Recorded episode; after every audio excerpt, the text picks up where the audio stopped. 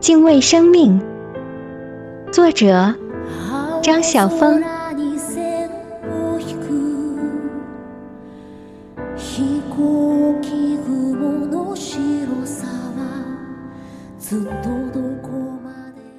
那是一个夏天的长的不能再长的下午，在印第安纳州的一个湖边，我起先是不经意地坐着看书，忽然发现湖边有几棵树正在飘散一些白色的纤维，大团大团的，像棉花似的，有些飘在草地上，有些飘入湖水里。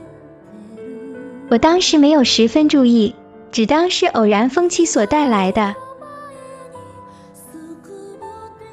可是渐渐的，我发现情况简直令人吃惊。好几个小时过去了，那些树仍旧浑然不觉地在飘送那些小型的云朵，倒好像是一座无限的云库似的。整个下午，整个晚上，漫天都是那种东西。第二天的情形完全一样，我感到诧异和震撼。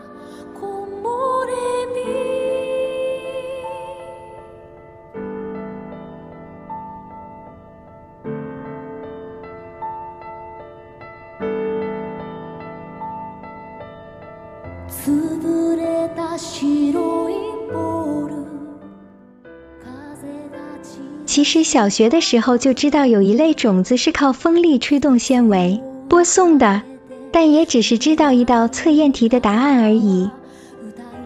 那几天真的看到了，满心所感到的是一种折服，一种无以名之地敬畏。我几乎是第一次遇见生命，虽然是植物的。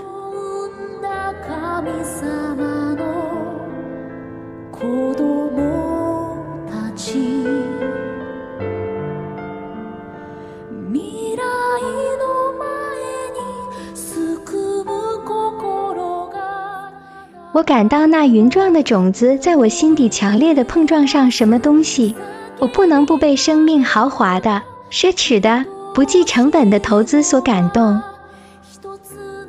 也许在不分昼夜的飘散之余，只有一颗种子足以成因，但造物主乐于做这样惊心动魄的壮举。我至今仍然在沉思之际想起那一片柔媚的湖水。不知湖畔那群种子中有哪一棵成了小树？至少我知道有一棵已经成长。那颗种子曾遇见了一片土地，在一个过客的心之峡谷里蔚然成荫，教会他怎样敬畏生命。